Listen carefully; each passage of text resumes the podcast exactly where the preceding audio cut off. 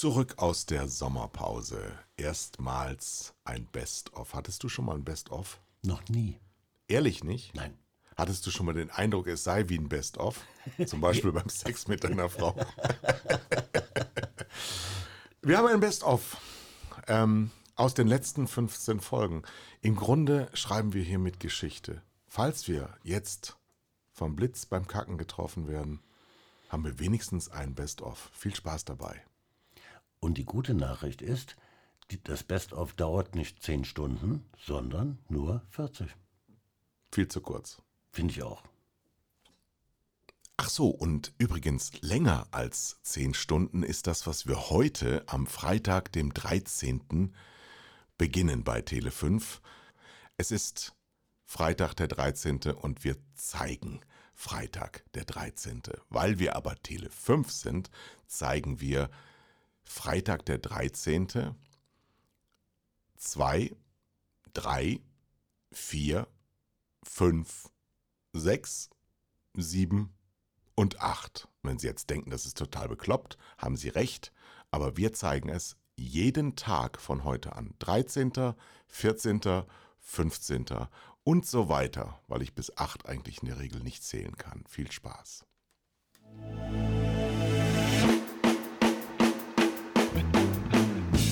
Herren mit Hund. Eine Orientierungshilfe für Medienmacher mit Kai Blasberg und Thomas Koch.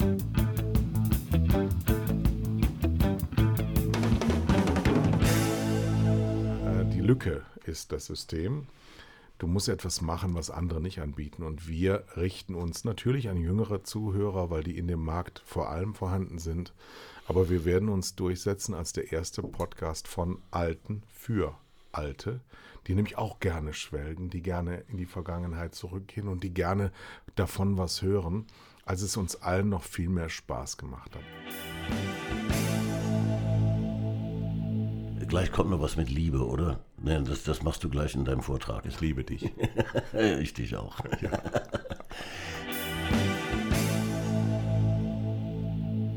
So, wir reden über Liebe. Wir reden über Liebe. Menschen, die das verbindet, was uns verbindet, nämlich die Leidenschaft, die Lust und die Freude und alles am Tun, die kommen um das Wort Liebe nicht umhin. Was bedeutet für dich Liebe? Die meisten Menschen interessanterweise scheuen das Wort. Ja, die schämen sich sogar, glaube ich. Ne? Ich finde das, ich find das großartig zu sagen, dass man, dass man etwas liebt. Ähm, ich habe allen Grund, das Leben zu lieben. Ich habe, ich bin sicherlich privilegiert, habe ein schönes Leben geführt bis jetzt und das, ich weiß, es wird auch schön bleiben. Ähm, das ist aber, glaube ich, eine Einstellungssache, ja. Wenn, wenn du mürrisch ans Werk gehst, wenn du äh, leidenschaftslos an etwas herangehst, und zwar völlig egal, ob das das Schmieren eines Toastbrotes ist oder das Fahren einer Straßenbahn oder das Entwickeln von Mediastrategien oder Programmentwicklung, äh, wenn du das ohne Leidenschaft machst, wirst du unglücklich. Das, das, das hat miteinander zu tun. Und alles, was du mit Leidenschaft machst, wird gelingen. Das stimmt. Warum gelingt das so wenig? Was, was läuft da schief? Weil die Menschen Fleiß und ähnliches mit Leidenschaft verwechseln.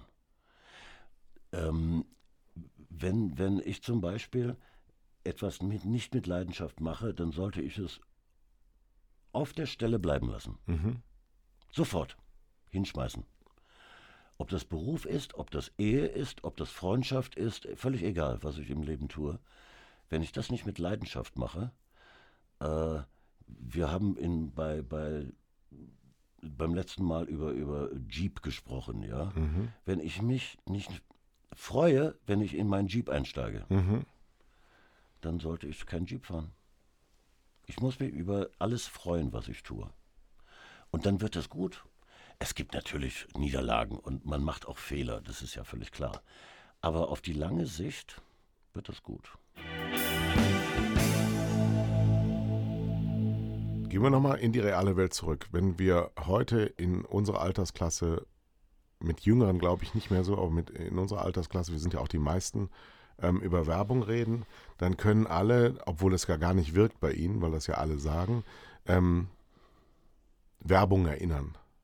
Sie erinnern aber nicht die Werbung, die sie gerade gesehen haben gestern, sondern sie erinnern Aral, I'm Walking oder diese C&A-Kampagne aus Anfang der 90er oder noch ältere Sachen, Jägermeister, äh, ich trinke Jägermeister, weil gab es, glaube ich, 1700 verschiedene mhm. Anzeigen mit dem immer gleichen Claim. Ähm, das heißt, Werbung ist ja ein Gegenstand der Kultur, ein Bestandteil der Kultur und wird memoriert und hat eine Menge in Gesellschaften bedeutet. Aber heute ist die Flut von Werbung so groß, dass Einzelheiten nicht mehr memoriert werden. Woran liegt das denn eigentlich?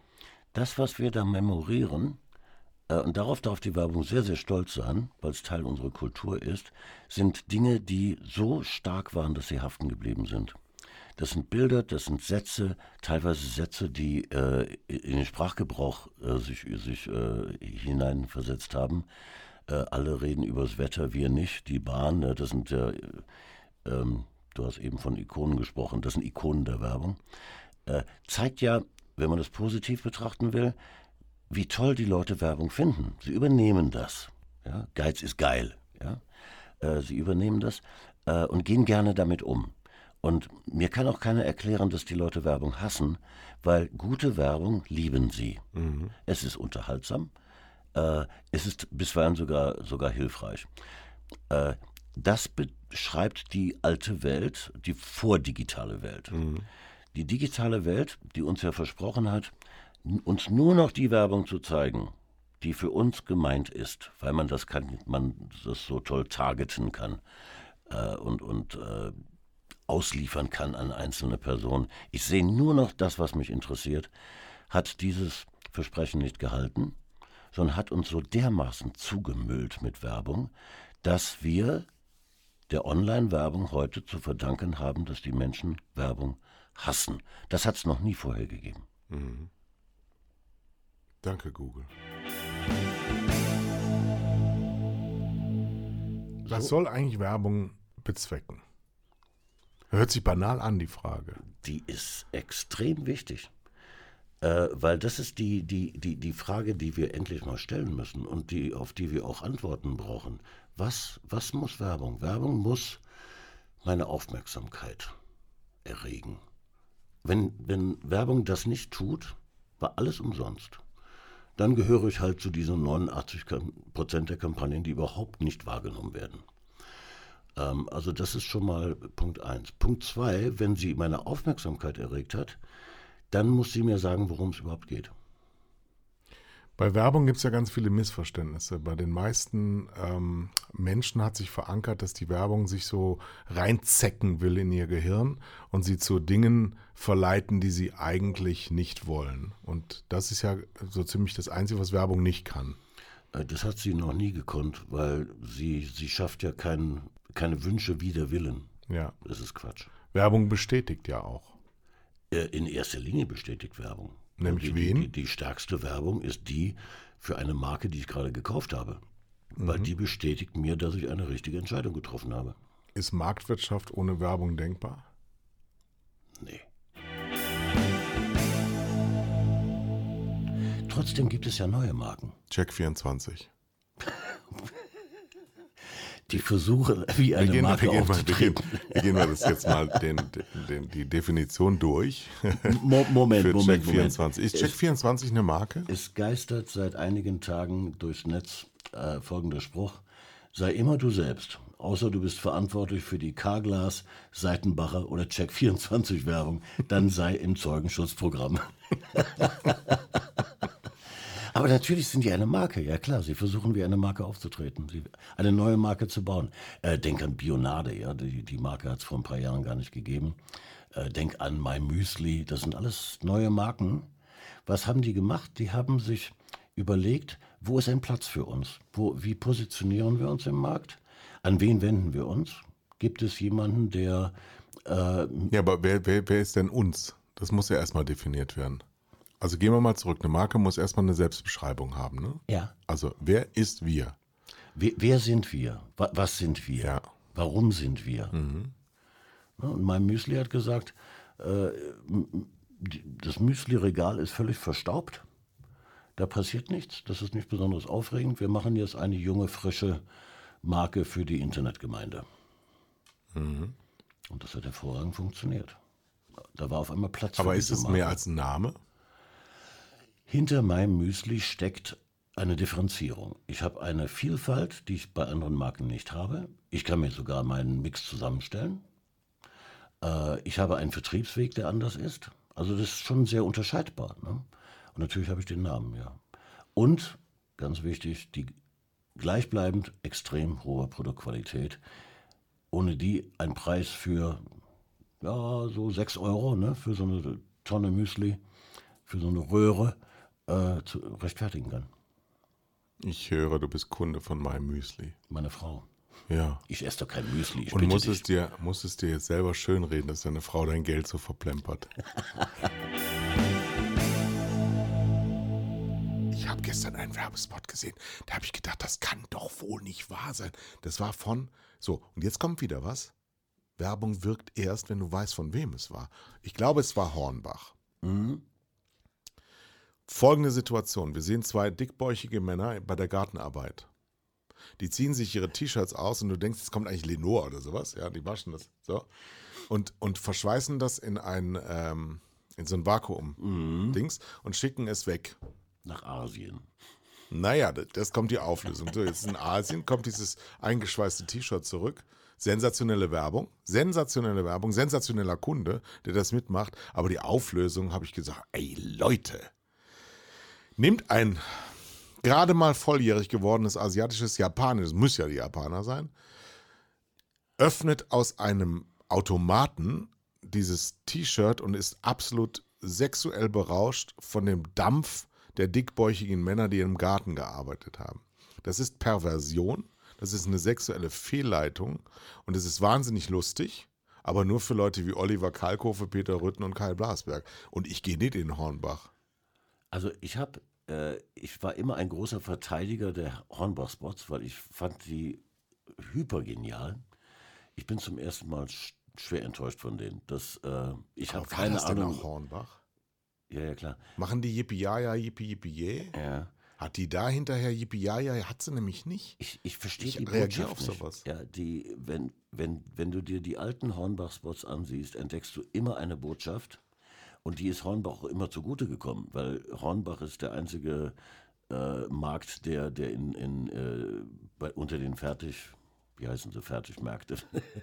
Baumärkte, sorry. Äh, äh, äh, die überhaupt wachsen. Es war immer eine Botschaft da.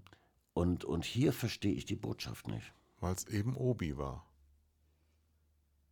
Horn, es kann nur Obi, macht nicht so Werbung. Es war Das war. Hornbach, das war Hornbach.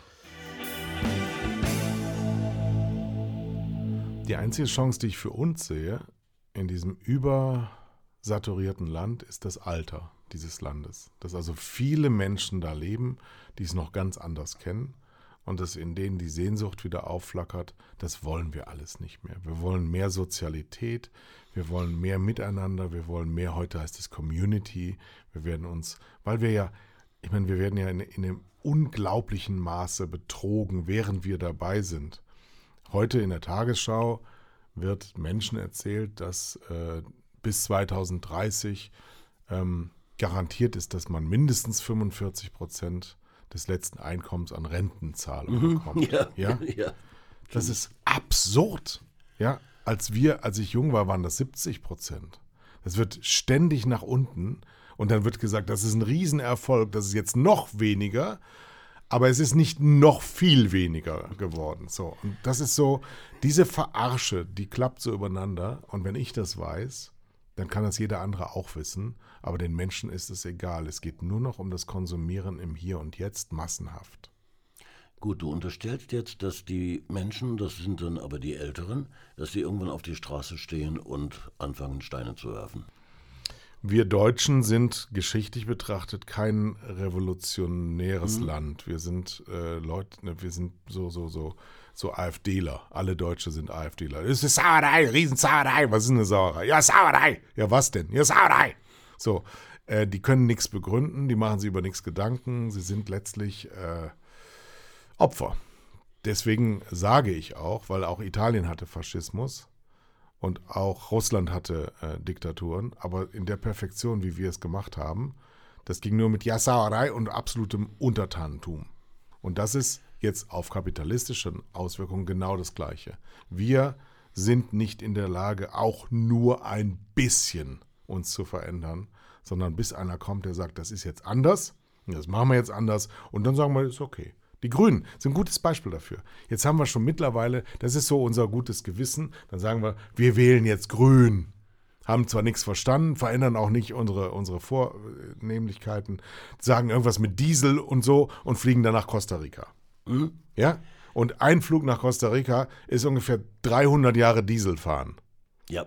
Aber Diesel ja. wird, oh, das ist so Sauerei, Sauerei, Sauerei. Und wenn dann gegen die Diesel was gesagt wird, wieder Sauerei. Alles ist immer Sauerei. 5 wird nicht mehr fliegen. Mhm. Wir werden innerdeutsch einfach nicht mehr fliegen, weil das etwas, tun ist, äh, äh etwas ist, was wir tun können. Wir werden keine Dienstwägen mehr anschaffen.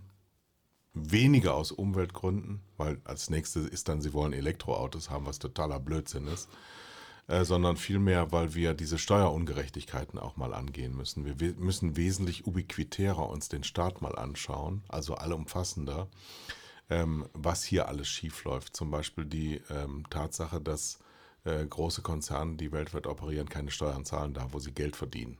Hm. Das kann ich ja auch nicht. Hm? Ich könnte jetzt mit meinem Wohnort locker in, nach Österreich ziehen, zahle viel weniger Steuern und dann sagt der Fiskus, weißt du mir mal nach, dass du 185 Tage im Jahr ja. in Österreich wohnst und Google verdient 365 Tage ein Sauschweinegeld in Europa und zahlt nirgendwo einen Cent Steuern. Ja. Und ich habe meinen Leuten verboten zu googeln. Da kommt jetzt eine, eine, ein Aufruf, wenn sie Google eingeben, Sie sind auf einer unerwünschten Seite. Äh, Sie werden beobachtet. Ja, ein bisschen wie in der DDR. Das ist ein bisschen Satire auch, aber es funktioniert. Das gleiche gilt übrigens für Amazon. Und nicht, weil ich, nicht, weil ich so ein, so ein Lehrherr bin und weil ich ein äh, Besserwessi bin oder sonst irgendwas, sondern weil das etwas ist, was wir tun können, was alle Menschen tun können und alle Menschen nicht tun, weil diese Firmen es einem leicht machen, sich zu entblößen und dann drauf scheißen, ob irgendjemand einen Nachteil davon hat. Und diese Asozialen, die müssen wir aus unserem Verbund rausnehmen. Und das hat mich bei der Europawahl so froh gestimmt, dass so unheimlich viele Menschen sich für eine Welt, die europäisch ist, eingesetzt haben und nicht für eine Welt, die kapitalistisch ist. Und da gibt es nämlich einen riesen Unterschied. Wir sind kein kapitalistischer Kontinent und wir wollen das auch nicht sein. Und ich rufe auf die Völker dieser Welt. kommt nein, der Kommunist nein, nein. wieder durch. Ja, ja, ja. Nein, es geht ja um Bewusstsein. Und ähm, das ist, glaube ich, das, das, das Schlagwort dafür. Äh, den jungen Wählern ist etwas bewusst geworden, nämlich ihre Zukunft. Äh, eu, euer Aufruf hier in Sachen Google und Amazon ist ein Bewusstmachen, dass es Alternativen gibt. Es gibt auch Alternativen zum Fliegen. Ich verspreche hiermit hoch und heilig, ich komme nicht mehr mit dem Flugzeug nach München zu unseren Podcasts weil ich hatte heute nicht nur Verspätung, sondern bin dann auch noch in K gelandet. Das heißt, so von Tür zu Tür sechseinhalb Stunden, das macht überhaupt keinen Sinn. Nein, nein. Ich fahre schon lange Zeit Zug und habe mir jetzt auch eine Bahncard 100 zweiter Klasse gekauft, weil ich immer früher erster Klasse gefahren bin. Und es ist nochmal ein schöneres Erlebnis, weil du ganz viele fremde Völker kennenlernst und in der ersten Klasse nur die gleichen Wichser aus der Lufthansa, ja. ähm, und, und Rentner, ganz viele Rentner. In der ersten Klasse sind unglaublich viele Rentner, weil dieses Land unglaublich im Geld steht. Bis ja. zu den Ohrläppchen, bis zu den Backen fett im Geld. Und die, die, die Ärmeren sind eben im, im zweiten und da kannst du viel mehr mitkriegen von dieser Welt, wie sie wirklich ist. Ich will es auch nicht ähm, stilisieren, aber Bahnfahren, liebe Leute, ist echt gut für Körper und Seele. Es macht ganz viel Freude, ihr habt ganz viel Zeit für euch und dieses ganze Gelaber über, über die Bahn ist ganz ungerecht, weil ich glaube, jeder, der fliegt, äh, kriegt nicht richtig, der hat sein Gehirn ausgeschaltet, weil wenn er das täte, also sein Gehirn benutzen, dann würde er nicht mehr fliegen. Und im Auto heißt mittlerweile auch über Land, puh, ganz, ganz, ganz viel Staus, ganz, ganz, ganz viel Zeit. Aber das persönliche ähm, Komforterlebnis des Menschen heißt, ich habe für dieses Auto ja so viel Geld bezahlt. Die meisten Leute zahlen sogar Leasinggebühren. Das heißt, es kostet mich monatlich von meinem Allerliebsten ganz viel. Also muss ich mein Auto ja lieb haben. Also stehe ich im Stau und dann habe ich es wenigstens noch lieb, weil ich umgibt mich mit seinem Radio und seinen Podcasts. Jetzt hört ihr gerade. Aber das könnt ihr viel besser im Zug. Da werdet ihr in Ruhe gelassen. Da werdet ihr sogar, könnt ihr Kaffee trinken. Nehmt euch was mit, schmiert euch eigene Brote, fühlt euch wohl, lest die Zeitschrift Zeitschrift eures Vertrauens, hört die Podcasts, so wie jetzt gerade. Und fahrt Zug und äh, die Menschen lieben ihr Auto so sehr, ja, dass sie es 95 Prozent der Zeit vor der Haustür stehen lassen. Das darf man auch nicht vergessen. Man, man, sollte sich mal vorstellen, das Geld, das es kostet, würde unten aus den Kotflügeln rausfallen. das ist ein schönes Bild. Das wäre ein schönes Bild. Haben ja verkündet, dass wir uns ähm, nachhaltig benehmen wollen. Ja. Als Unternehmen und als Menschen. Und äh, daraufhin hat es ja auch einige Reaktionen darauf gegeben, aber die sind ja auch alle positiv. Also wenn sich jemand ordentlich benehmen will, dann sagt ja keiner was dagegen.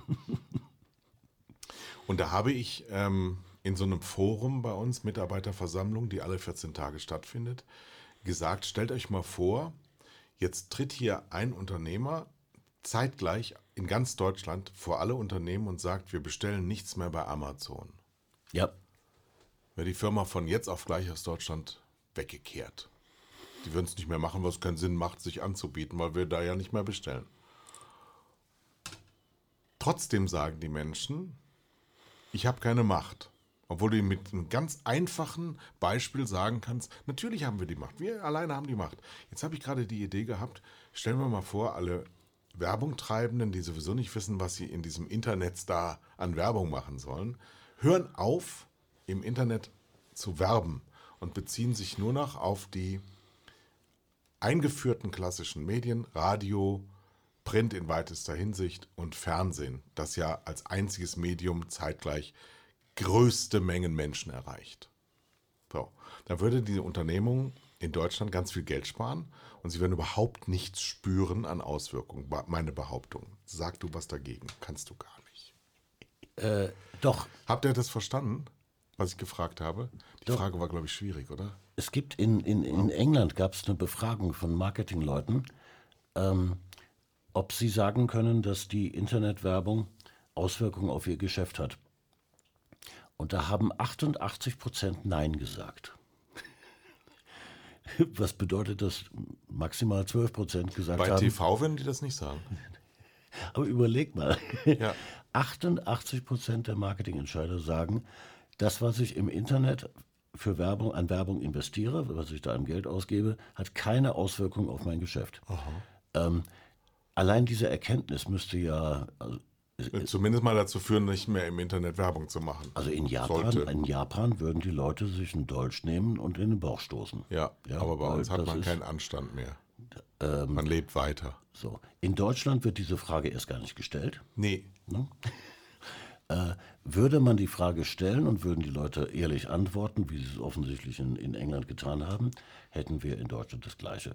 88 Prozent würden sagen, das bringt alles nichts. Also, liebe Internetbucher, die ihr jetzt zuhört, liebe Mediaverantwortliche, liebe Medienmacher, liebe Leute, die Werbeetats beauftragen oder in irgendeiner Weise Einfluss darauf haben, hört doch einfach mal auf.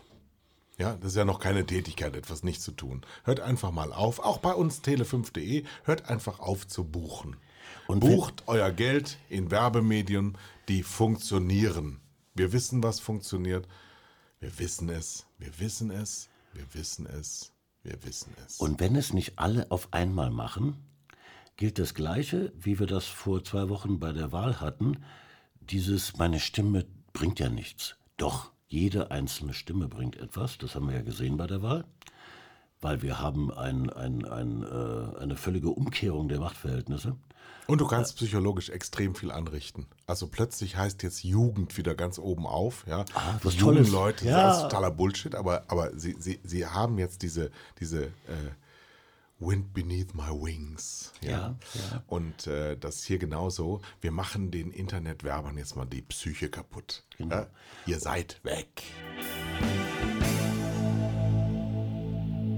Ich muss was aus dem Nähkästchen plaudern. Ich weiß gar nicht, ob meine Statuten, die ich irgendwann mal unterschrieben habe, das verbieten, aber ich bin ja im Aufsichtsrat der AGF, das ist die Arbeitsgemeinschaft Fernsehforschung oder Videoforschung heißt sie jetzt. Ich bin eher so ein F, ich bin ja Fernsehen ähm, und ähm, da gibt es Überlegungen, dass man irgendwelche Zusammenarbeiten mit Google auch äh, vonstatten werden lässt und habe festgestellt, ähm, es wird sich wahnsinnig wenig Gedanken darüber gemacht, was für Folgen das hat. Wenn man etwas vergleichen will, auf Teufel komm raus, was überhaupt nichts miteinander zu tun hat. Warum tun Menschen das? Äh, das tun die Kunden, weil sie diese Vergleichbarkeit wünschen. Das ist, das ist ihre Forderung. Im, Im, Idealfall möchten sie ja sogar, äh, du, du redest hier über Bewegtbild. Plattformen. Ein fürchterliches Wort. Ich hasse es. Bewegtbild.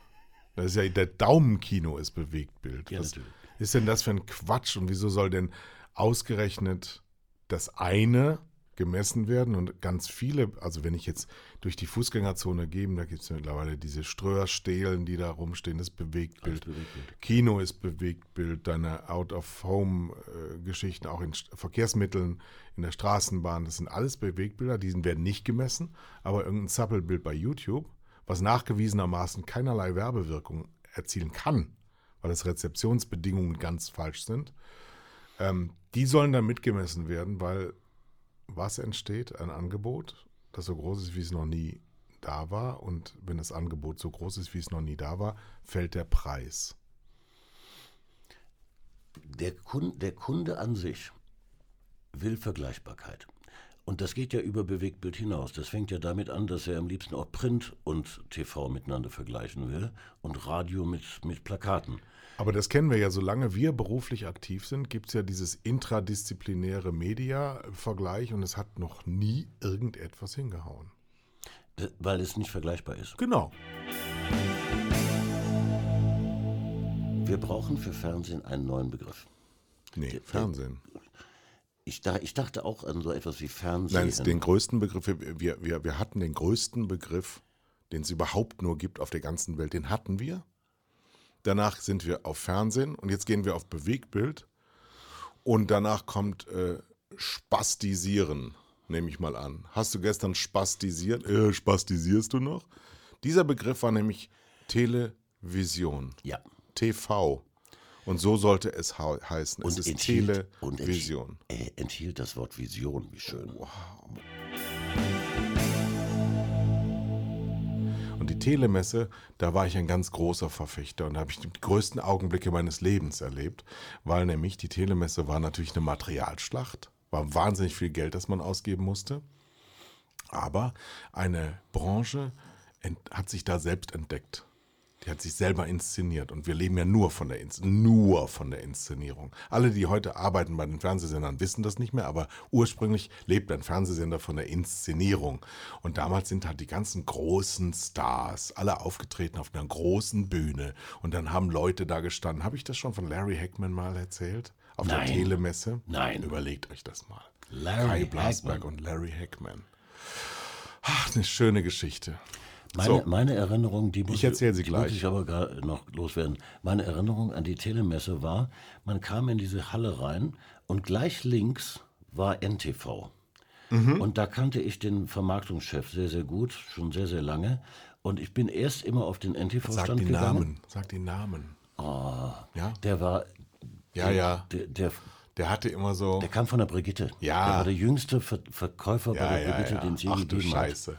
Und wir sind so verkalkt, dass wir uns da nicht mehr dran erinnern. Ich- ein- ein wie hieß denn der, wie hieß denn der. Inhaber von NTV?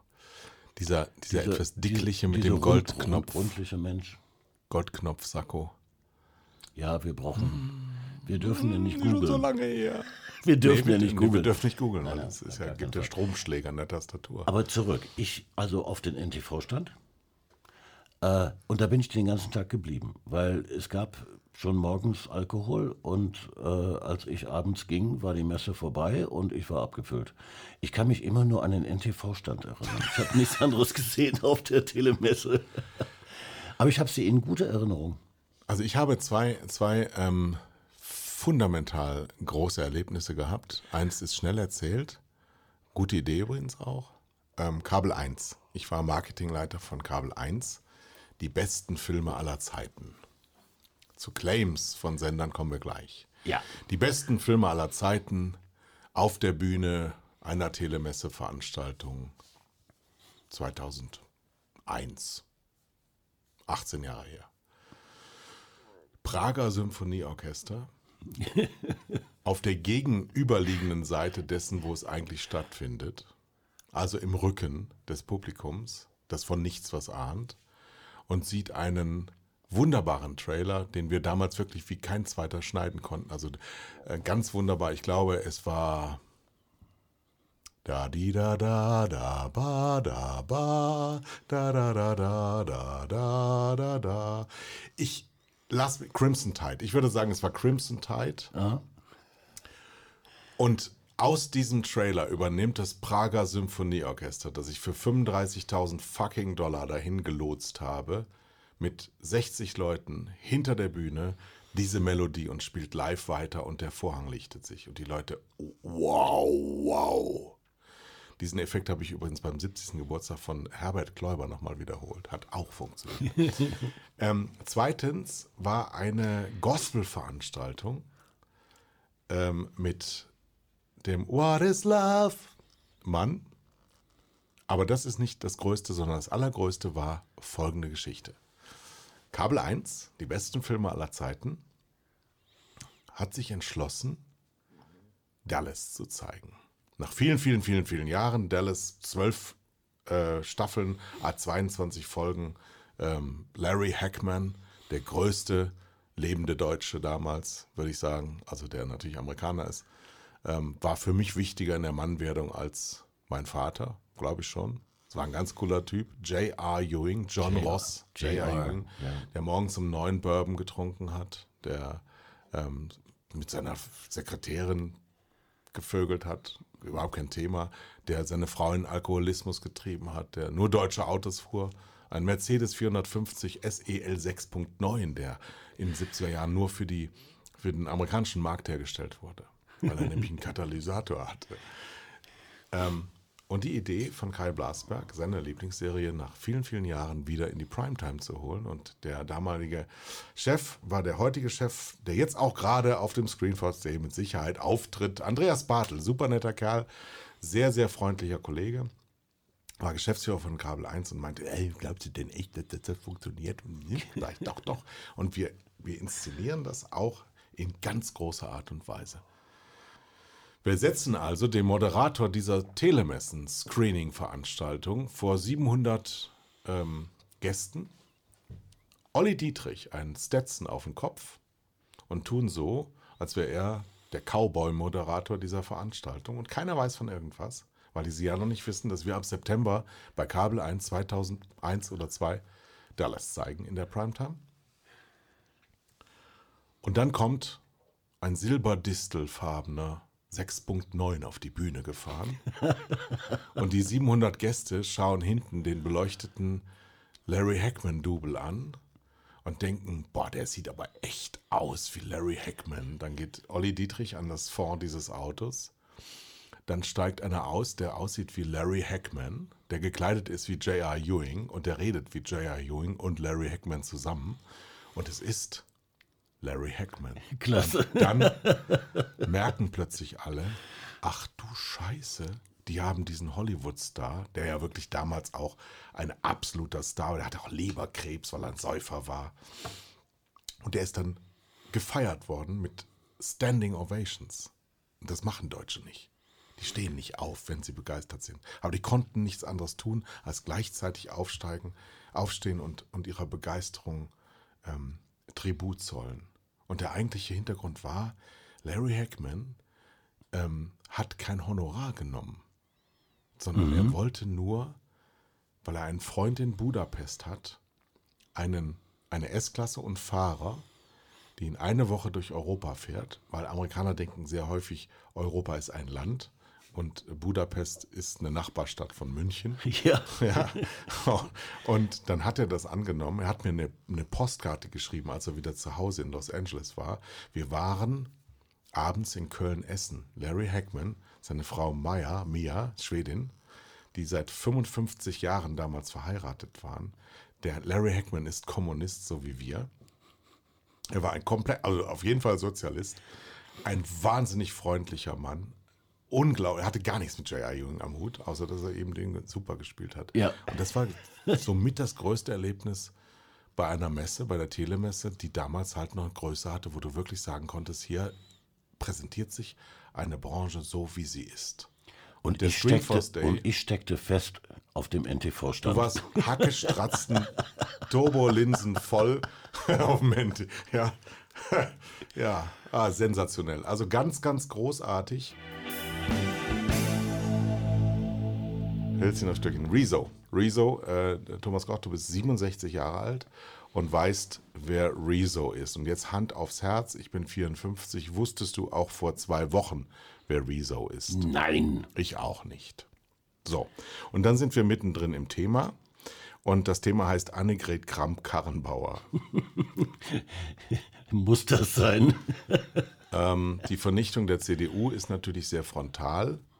Ähm, ich habe das Video natürlich auch angeschaut, auch 54 Minuten lang. Es hat ja zweistellige Millionenwerte in den Aufrufen.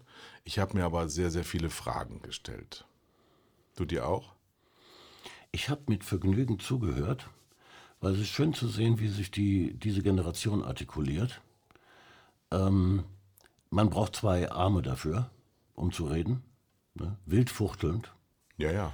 Aber es gab einen schönen Kommentar über sein Video, nämlich, man würde sich wünschen, dass mancher Journalist seine Argumente so belegen würde, wie es dieser junge YouTuber getan hat. Also, der hat die Medienlandschaft bestimmt, die Medienlandschaft lebt aber auch von solchen Ereignissen. Und es kann durchaus sein, dass am heutigen 3.6. schon kein Schwanz mehr nach Rezo fragt. Das ist nun mal so im Nee, das ist mir zu wenig als Antwort. Was, was, was, Das, das ist alles schnell aber er hat, ja, vorbei. er hat ja Inhalte geliefert. Er hat ja ganz stark einen, einen Zeitgeist angesprochen, der ganz stark reflektiert wird von ganz vielen Menschen. Übrigens auch wieder ein Hype. Diese jungen Leute auf der Straße ist, glaube ich, genauso wie die 68er-Bewegung. Da kannst du ja mehr zu sagen. Auch nur so eine, so eine ähm, Erzählung der Vergangenheit.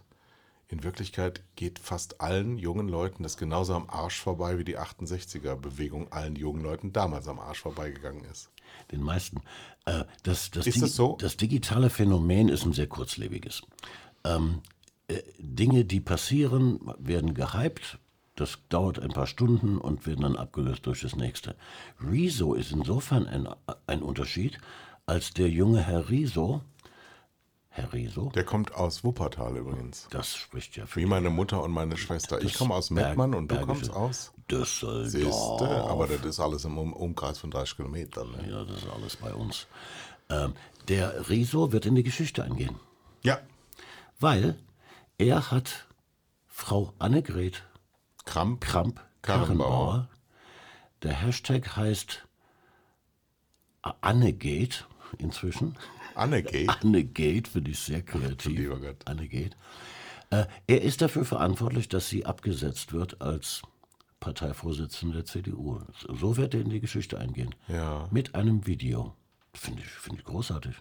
Aber Annegret ist es selbst in Schuld, wie wir als Kinder gesagt haben, weil sie nicht gebildet ist. Wenn sie denn gebildet wäre, hätte sie ganz anders reagiert.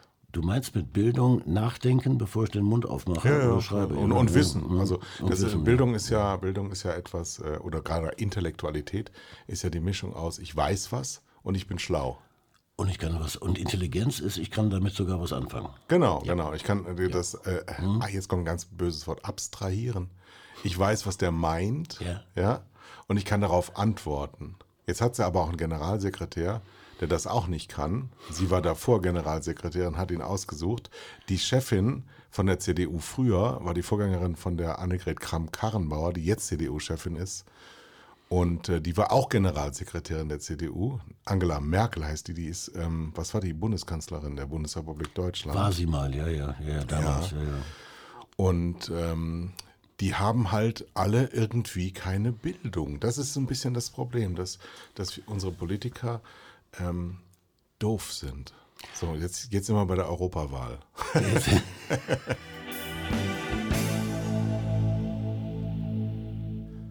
Das war unser sehr unterhaltsames erstes und letztes Best-of. Nein, letztes nicht. Wir machen ja weiter. Aber das war das erste Best-of und hoffentlich nicht das letzte Best-of. Vielen Dank, dass Sie uns treu geblieben sind. Wir kommen wieder. Und zwar am 27. September. Da sind wir bei der AGF auf deren Forum und mischen die Runde hübsch auf. Und wenn Sie nicht wissen, was AGF ist, dann hören Sie zu. Eben.